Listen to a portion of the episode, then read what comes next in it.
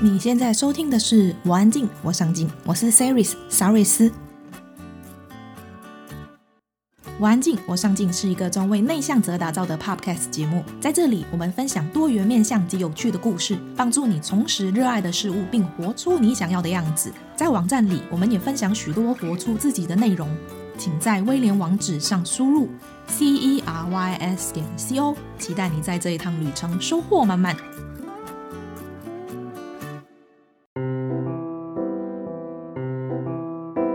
前阵子在脸书社团跟大家分享，我即将就读心理咨商研究所。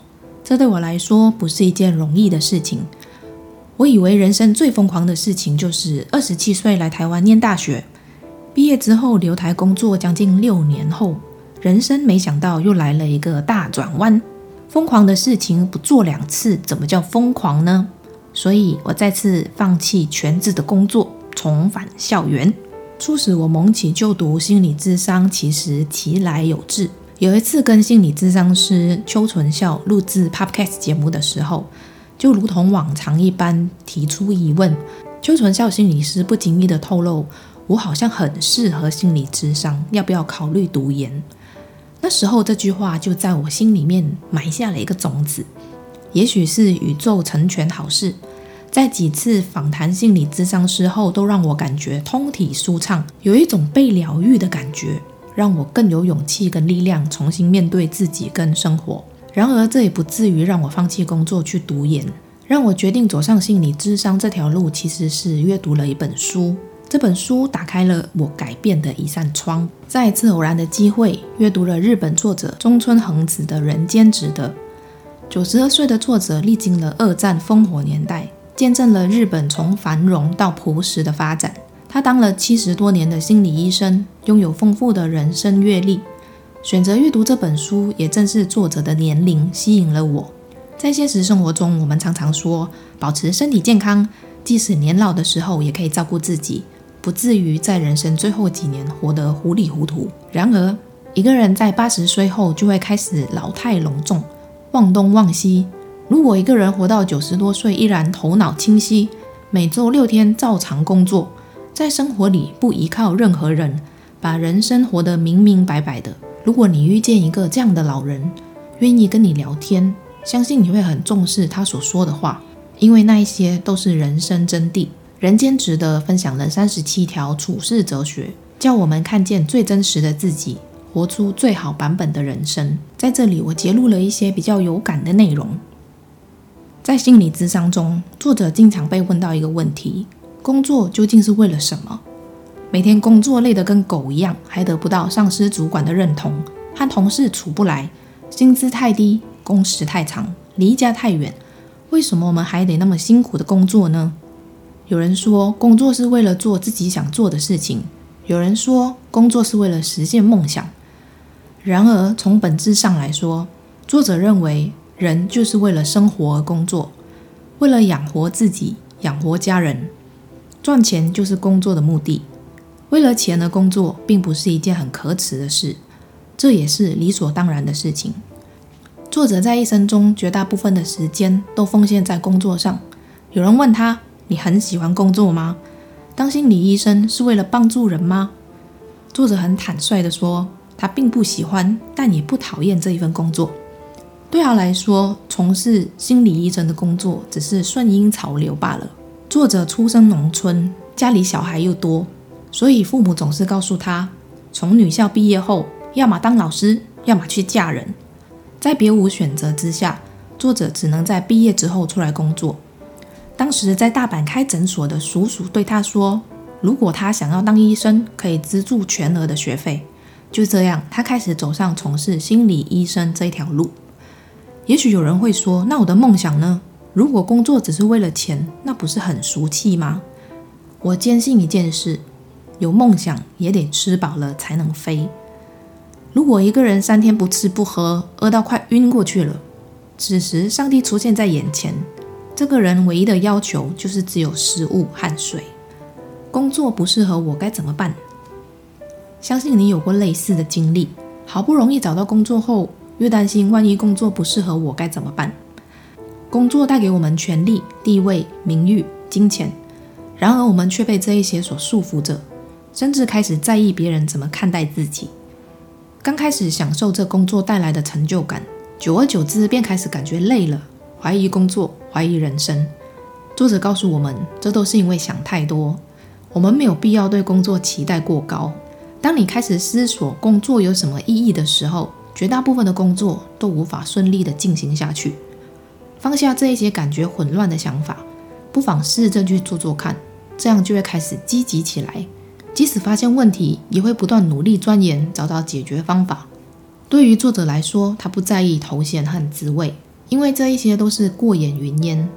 当你活到七老八十，胜利和失败都已经毫无意义了。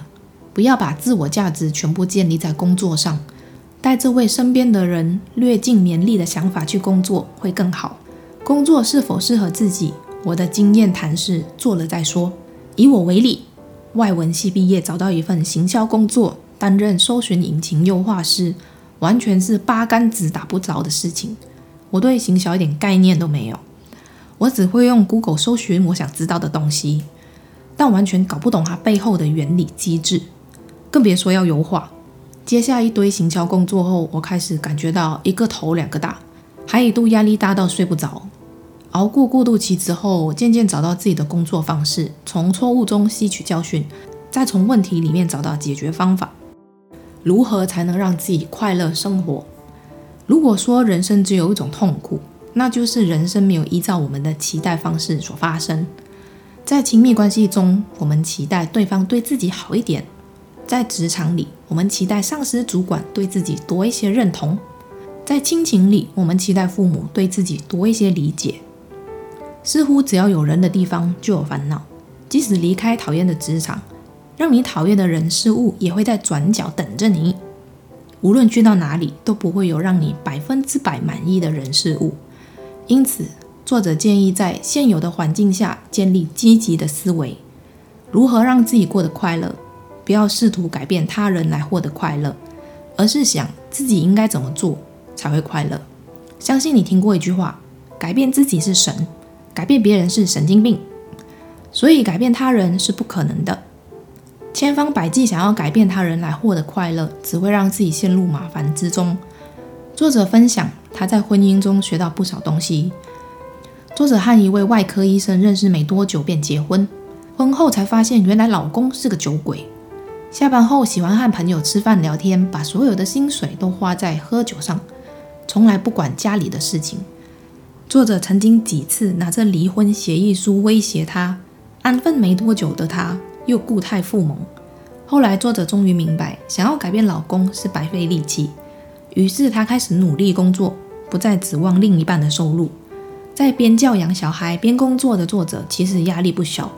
他的发泄管道就是和个案说说老公的坏话，也就发泄完了。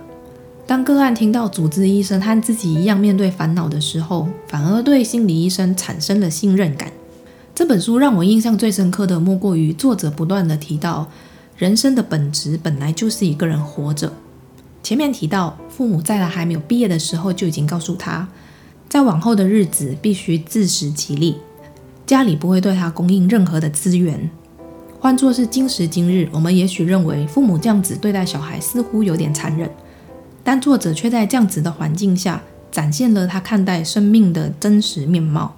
有人问他，一个人来到大阪工作上课，寄人篱下，不觉得孤独吗？作者回答。他之所以不会被不安和孤独困扰，也许是因为他早就明白，人生的本质就是一个人活着。他提到，拥有良好的人际关系当然很好，因为良好的人际关系可以帮助我们提升自我与世界连结。然而，作者也提到，不管是父母与小孩、亲密关系、友情、同事，每个人都有自己的思想和意志，不可能永远朝着同一个目标生活。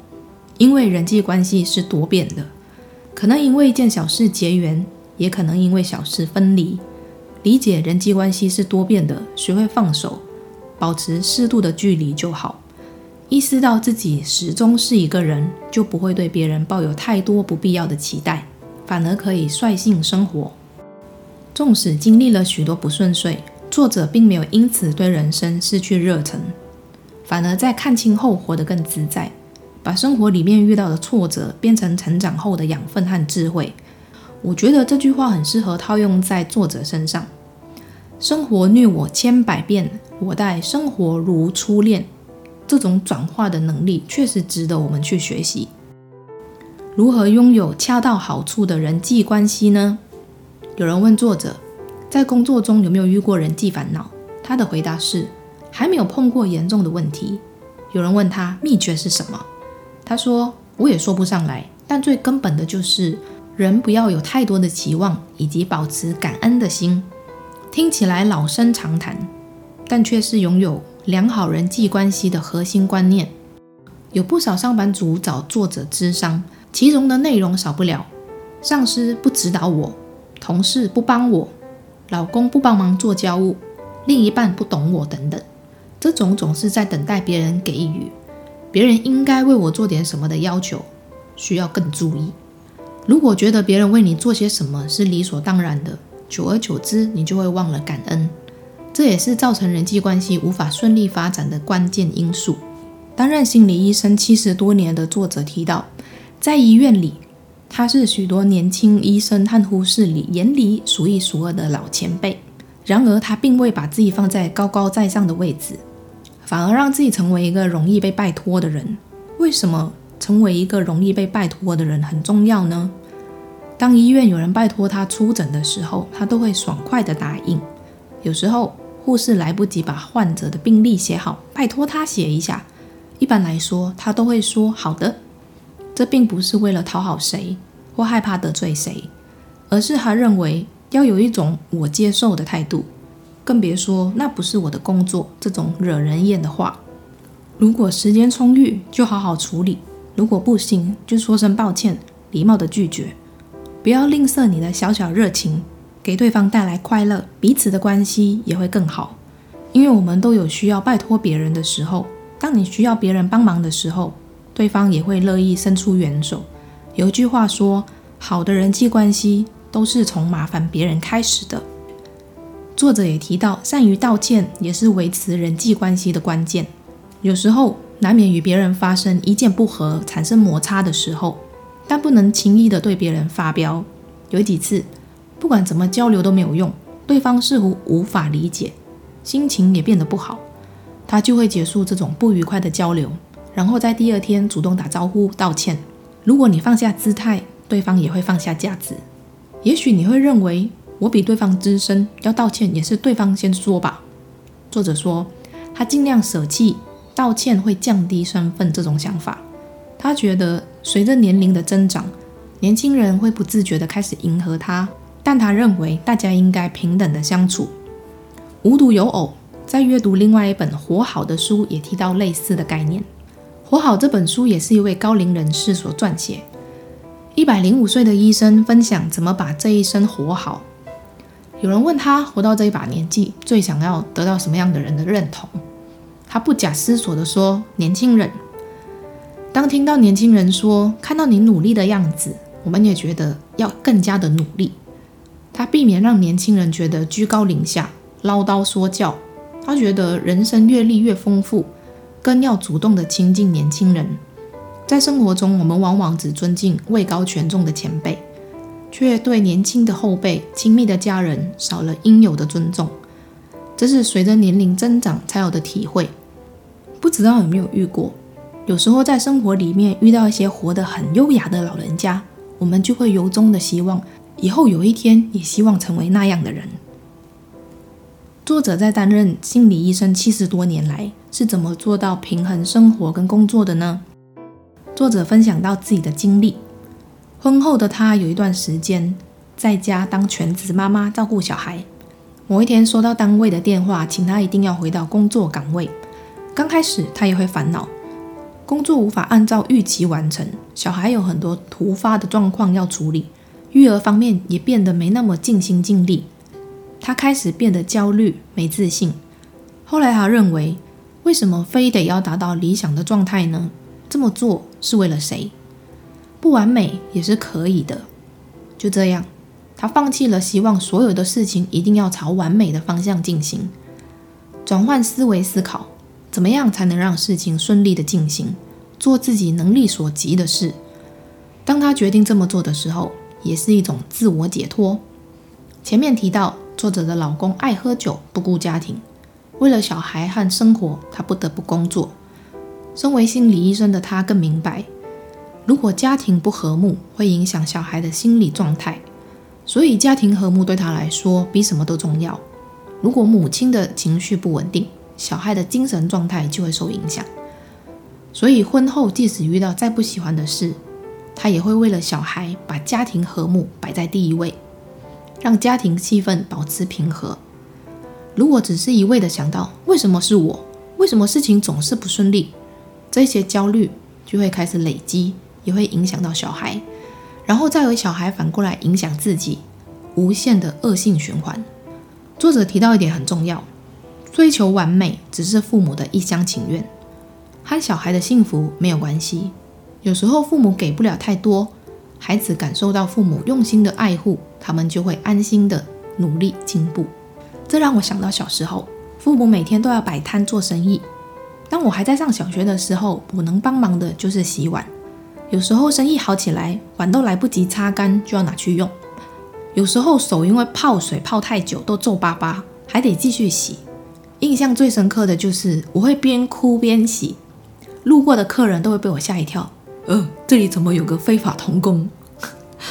不过现在回想起来，这些经历都让我觉得是幸福的，因为父母都在身边，即使再辛苦，都觉得那很有爱。也因为这些经历，让我意识到不能让父母操心，在那时候开始主动帮忙做家务，希望父母回到家有个干净舒适的环境，能够好好的休息。有人问作者，为什么老公有问题也不离婚？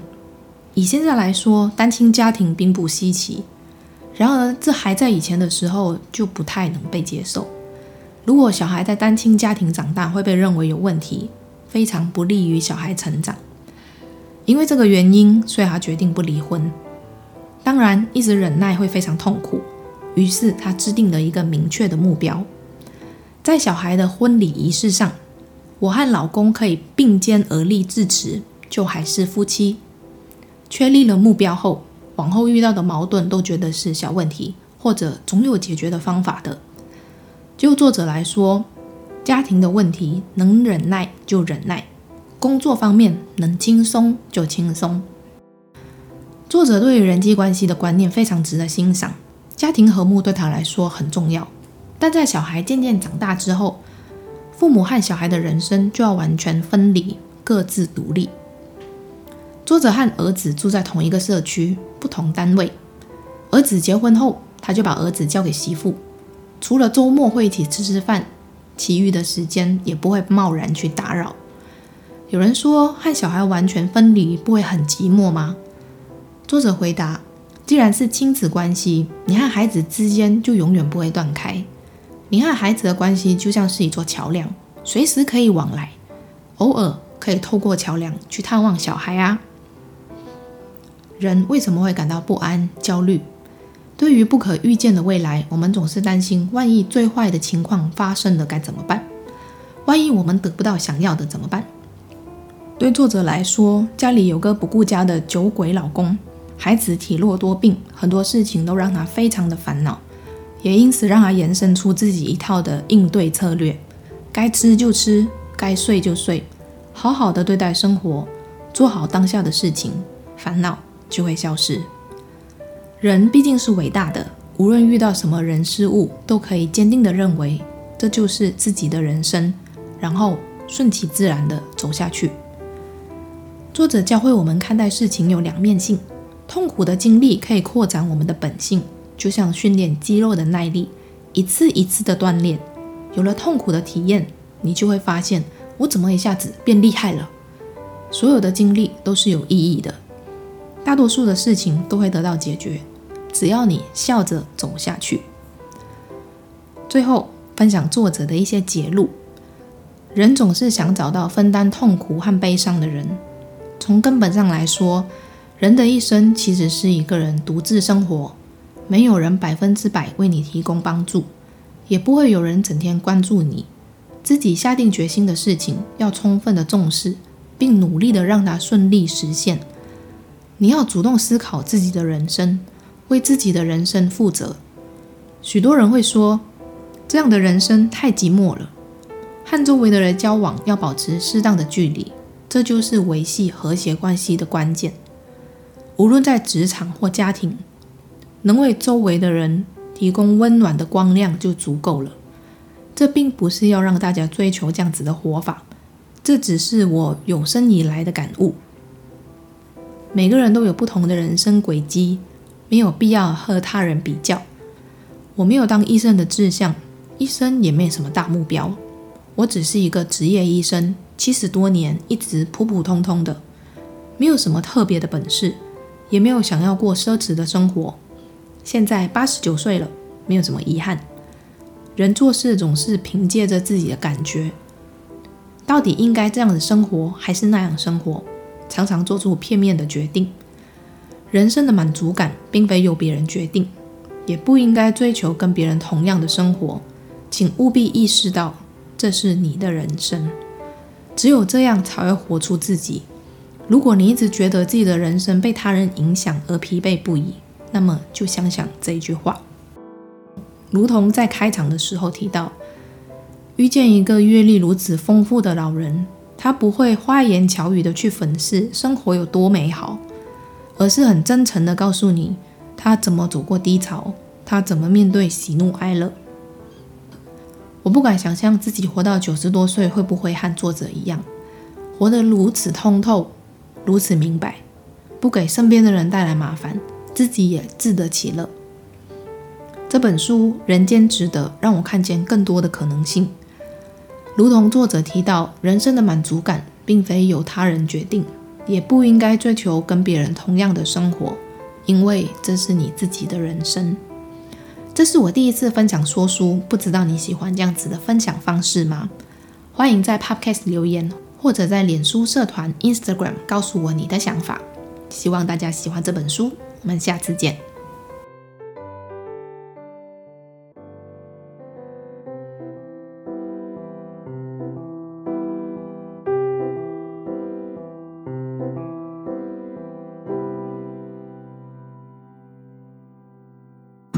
上进的人都在听，我安静，我上进。如果你喜欢今天的内容，请在 Apple Podcast 上面给我们五颗星，并留言告诉我你的想法。订阅、打星、分享的人一生平安。那我们下次见喽，拜拜。